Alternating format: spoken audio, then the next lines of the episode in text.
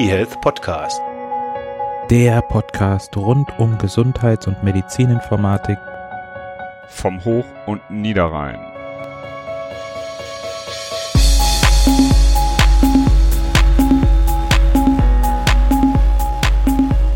Einen wunderschönen guten Morgen und herzlich willkommen zu einer weiteren Ausgabe des eHealth Podcasts. Ich weiß gerade gar nicht, bei welcher Folge wir angekommen sind, deswegen lassen wir die Folgennummer nochmal weg und ich verrate euch stattdessen das Thema für die heutige Folge.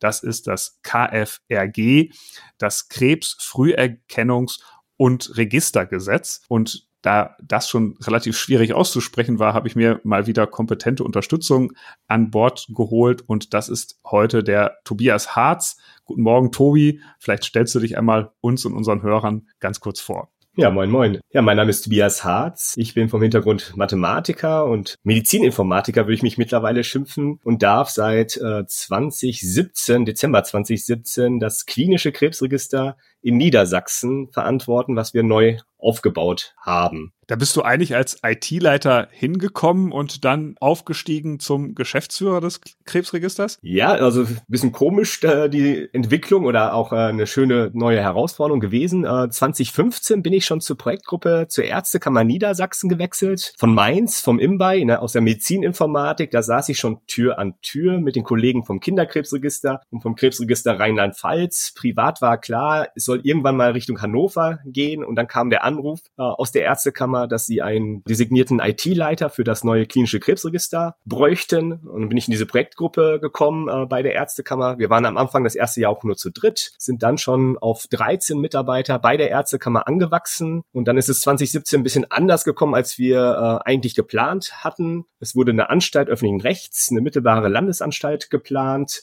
Und äh, durch diese neuen Pläne hatte ich plötzlich die Chance, äh, die Geschäftsführung zu übernehmen und war natürlich total motiviert. Und von den 13 sind wir dann mit sieben Leuten im Dezember 2017 gestartet, das Ganze neu aufzubauen und haben mittlerweile ja, über 60 Köpfe innerhalb dieser fünfeinhalb Jahre aufbauen können. Und ihr seid zuständig, das vielleicht noch vorweg, für Niedersachsen und diese Organisation gibt es in ähnlicher, vergleichbarer Form, oder werden wir dann im Gesetz zu kommen, in den anderen Bundesländern genauso. Genau, das Krebsfrüherkennungs- und Registergesetz hat sich jetzt zehn Jahre gejährt. Wir haben auch jetzt äh, vor kurzem am 20. November in Berlin äh, zehn Jahre KfRG gefeiert mit Professor Karl Lauterbach und anderen, die das damals mit verantwortet haben. Äh, Herr Bahr, Daniel Bahr war auch äh, vor Ort, hat noch ein bisschen geschimpft, äh, dass jetzt innerhalb von zehn Jahren, dass das so lange gedauert hat, diese neuen Strukturen Strukturen aufzubauen. Es ist im äh, Sozialgesetzbuch im Paragraph 65c verankert, dass äh, wir einheitliche flächendeckende klinische Krebsregistrierung in Deutschland haben wollten. Das ist äh, eine Maßnahme gewesen aus dem Nationalen Krebsplan von 2008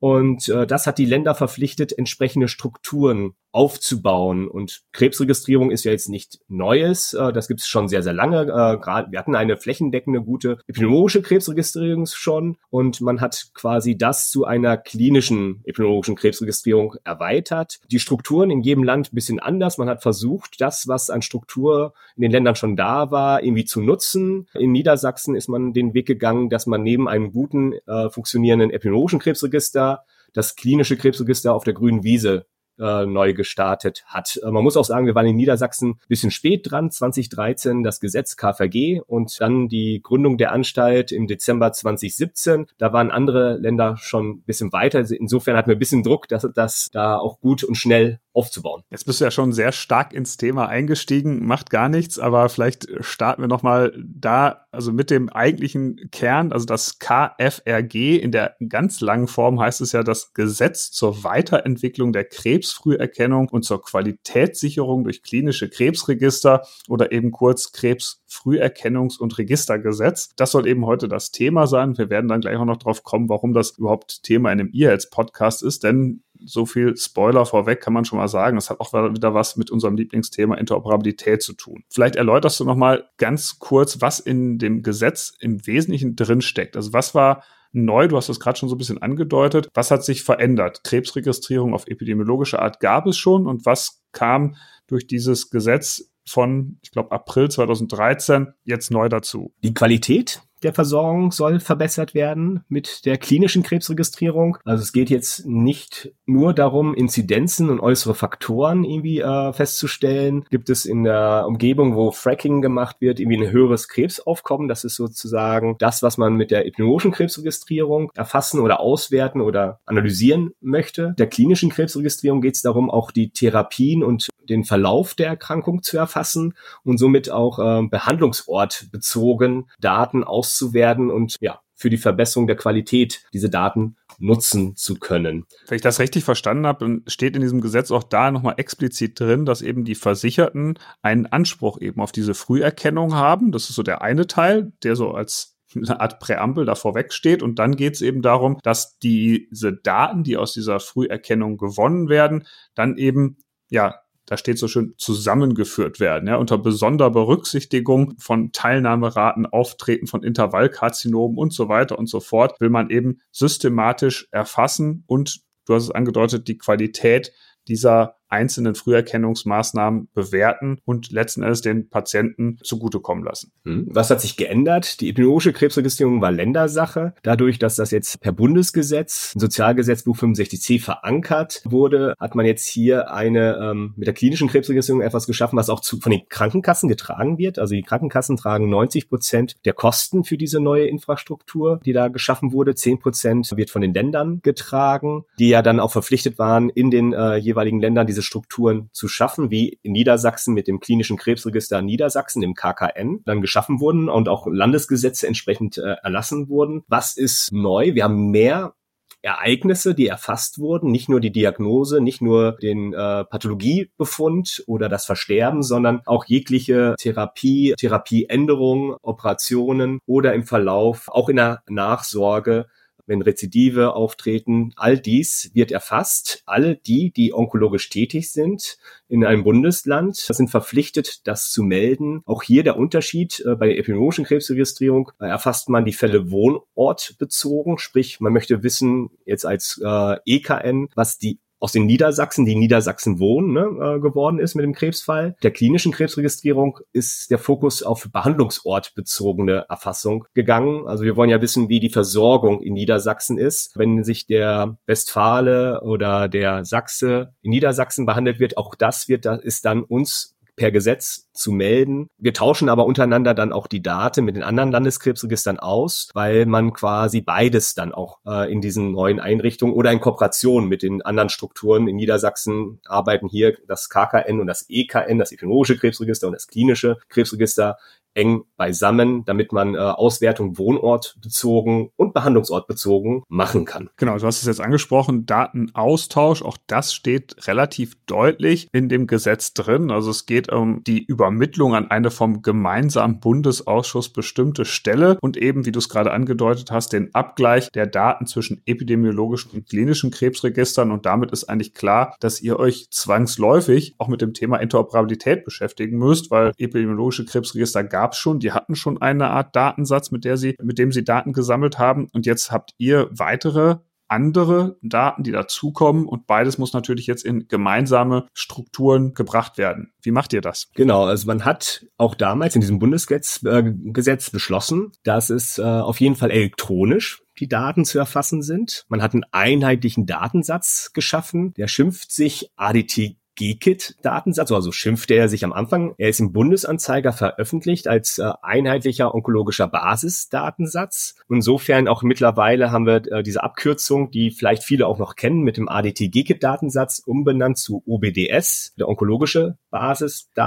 Basisdatensatz. Bevor wir da noch weiter einsteigen, ja. jetzt hast du zwei weitere Abkürzungen auch schon genannt, die ADT und GKIT, also mhm. ADT, Arbeitsgemeinschaft Deutscher Tumorzentren und die GKIT. Was steckt dahinter? Das ist die Gesellschaft der epidemiologischen Krebsregister in Deutschland. Welche Aufgaben hatten die? Warum haben die diesen Datensatz erstellt oder warum heißt mhm. das eben ADT GKIT Datensatz? Genau, die Arbeitsgemeinschaft Deutscher Tumorzentren, die äh, sich vorrangig ähm, um die klinische Krebsregistrierung vorher auch schon äh, erfasst und bemüht hat und äh, ein Initi also ein wichtiger Player auch in dem nationalen Krebsplan war, dass es KFRG überhaupt dass es dieses Gesetz gab, die ein großes Interesse haben, einen möglichst tiefen, breiten Datensatz zu erfassen und das dann flächendeckend. Das ist die eine Gruppe oder der eine und da Verein. drin sind letzten Endes verankert die einzelnen Comprehensive Cancer Centers der jeweiligen Krankenhäuser, oder? Das ist genau, das ist ein Großteil. Die, sind, genau, die tragen den Großteil der Teilnehmer oder der Mitglieder dieser Arbeitsgemeinschaft, oder? Genau, die einrichtungsbezogen, die Tumorzentren, die dort ähm, als Mitglieder äh, sich gesammelt haben und dann die Interessen dieser vertreten und äh, für die klinische Krebsregistrierung halt stehen. Genau, also wir haben auf der einen Seite ADT, mhm. klinische Krebsregistrierung in den Krankenhäusern und dann haben wir die GKIT,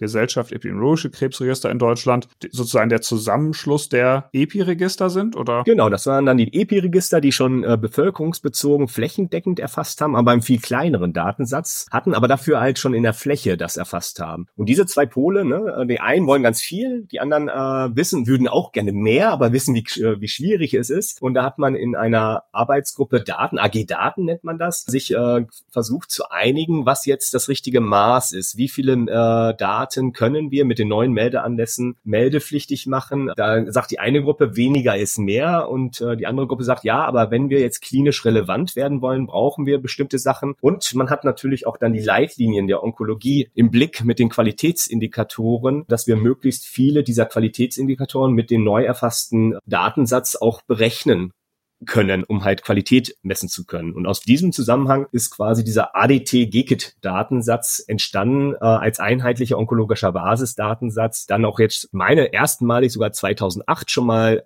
erschaffen oder erstellt, dann aber 2013 auch im Bundesanzeiger veröffentlicht. Und eine Aktualisierung ist jetzt auch 2021, hat man das nochmal überarbeitet, diesen einheitlichen onkologischen Basisdatensatz. Und äh, hinzu sind auch noch organspezifische Module gekommen, dass man für bestimmte Krebsentitäten noch weitere äh, Items quasi definiert und festgelegt hat. Und ist das halt ein inhaltlicher Standard? Ist das ein Standard, der also nur sagt, das sind die Items, die ihr erfassen müsst? Oder steht da auch schon was drin zu Strukturen, Syntax, Semantik, wie das erfasst werden muss?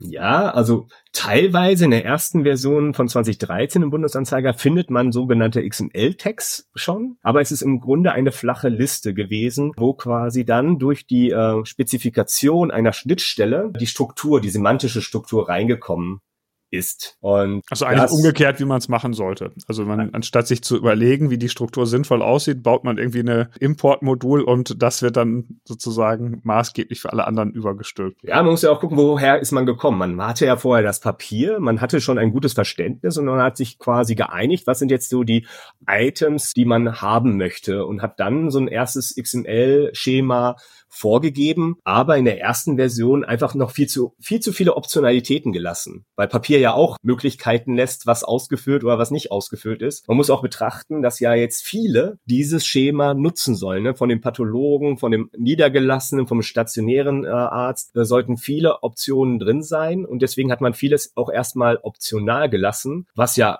auf der einen Seite gut ist, weil es ja viel Flexibilität liefert, auf der anderen Seite für die technische Umsetzung ja ein Graus ist, oder im Zweifel man auch einfach Sachen weglässt, weil ist ja nicht verpflichtend, das Element oder diese Information in einer Übermittlung einer korrekten XML-Datei drin zu haben. Und jetzt hat sich das geändert? Jetzt gibt's neue Spezifikationen oder? Ja, ich, ich würde mal behaupten, dass wir mit der Zeit dazugelernt haben. 13 gab es das Gesetz, es gab relativ früh die erste Version einer solchen XML-Datei.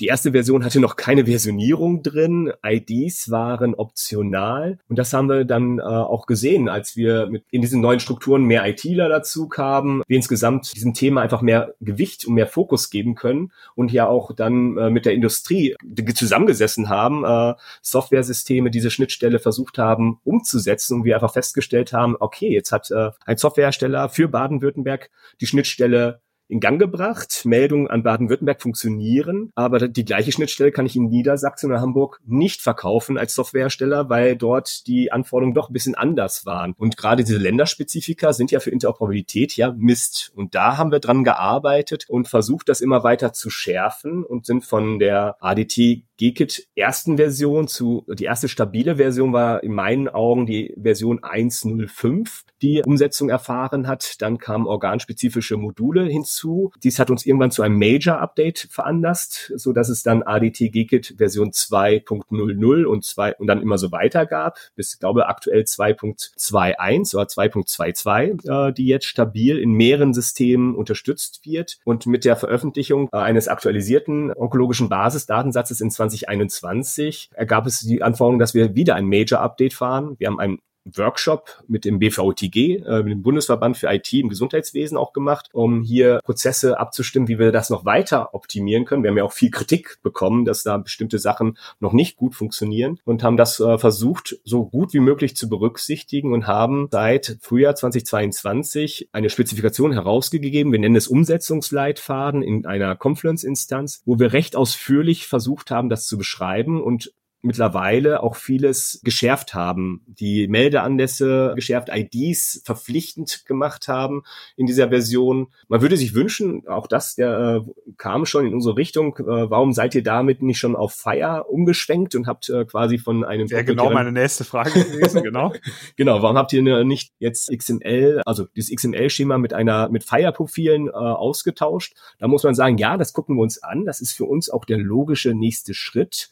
Wir hatten aber an, schlicht und weg an der Stelle noch nicht, es hätte uns noch überfordert. Die Kompetenzen fehlen uns noch mit Fire-Profilen und in dieser Richtung schon zu gehen. Und uns war wichtig, dass wir erst einmal alle mitnehmen und äh, dass wir quasi mit der Spezifikation transparenter und eine Sprache finden, wo wir Ärzte nicht verlieren, die wir unbedingt brauchen bei der Spezifikation. Also erst Konsolidierung und dann Weiterentwicklung auf der, ich sag mal, syntaktischen Art, dass man dann von XML nach Fire, also mein Fire kann, lässt sich ja auch in XML darstellen, aber sozusagen dann auf Basis eines Fire-Profils das Ganze umstrukturiert, aber dann, wenn eben alle an Bord sind und mitgenommen sind. Genau. Und wir machen da sehr, sehr gute Erfahrungen. Wir haben jetzt auch mit dem neuen, der Veröffentlichung des neuen Schemas OBDS 3.0.0 eine bundesweit einheitliche Schnittstellenabnahme geschaffen. Sprich, wir Landeskrebsregister kommen regelmäßig einmal im Monat, kommen die äh, IT-Leiter im IT-Netzwerk zusammen, sprechen sich ab und äh, damit jetzt ein Softwarehersteller, wenn er eine Schnittstelle, wenn er diese Schnittstelle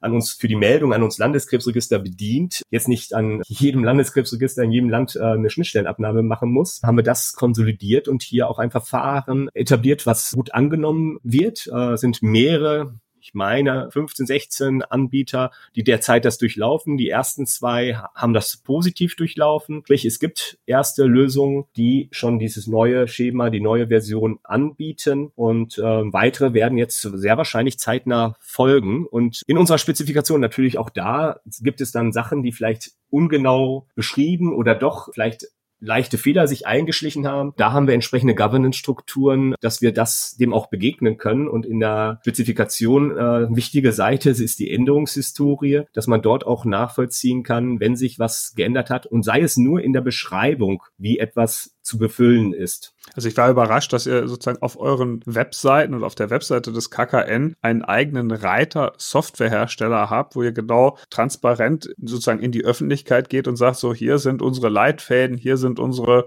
Spezifikationen, hier sind Anleitungen, wie man bestimmte Dinge befüllt, um eben dafür zu sorgen, dass ihr intern euch innerhalb der Krebsregister überlegt habt, dass das dann sozusagen auch einen Eingang in die jeweiligen Systeme findet. Genau, das, das Ding ist ja, dass wir ja auch viel viele ansprechen müssen. Also allein für Niedersachsen haben wir über 2000 Meldestellen im stationären, im niedergelassenen Bereich. Wir haben sehr, sehr viele Primärsysteme, die wir eigentlich gerne mit dieser Spezifikation, mit dieser Schnittstelle erreichen wollen, damit die Ärzte aus ihren Systemen heraus die Meldung ans Krebsregister machen können und nicht gezwungen sind, weil diese Alternative bieten auch wir äh, bieten auch alle Landeskrebsregister, dass wir sogenannte Meldeportale anbieten mit entsprechenden Formularen. Das ist einfach eine Webseite, wo ich dann eine Art Direktmeldung über so eine Web-Oberfläche machen kann. Genau, kein Rocket Science, ein Webformular. Also gerade im niedergelassenen Bereich, wo es nicht viele Fälle gibt, die man meldepflichtig übermitteln muss, sind die Ärzte eher geneigt, dies Hilfe des Melderportals dann abzudecken. Im stationären Bereich ist eigentlich die Regel, dass hier entsprechende Systeme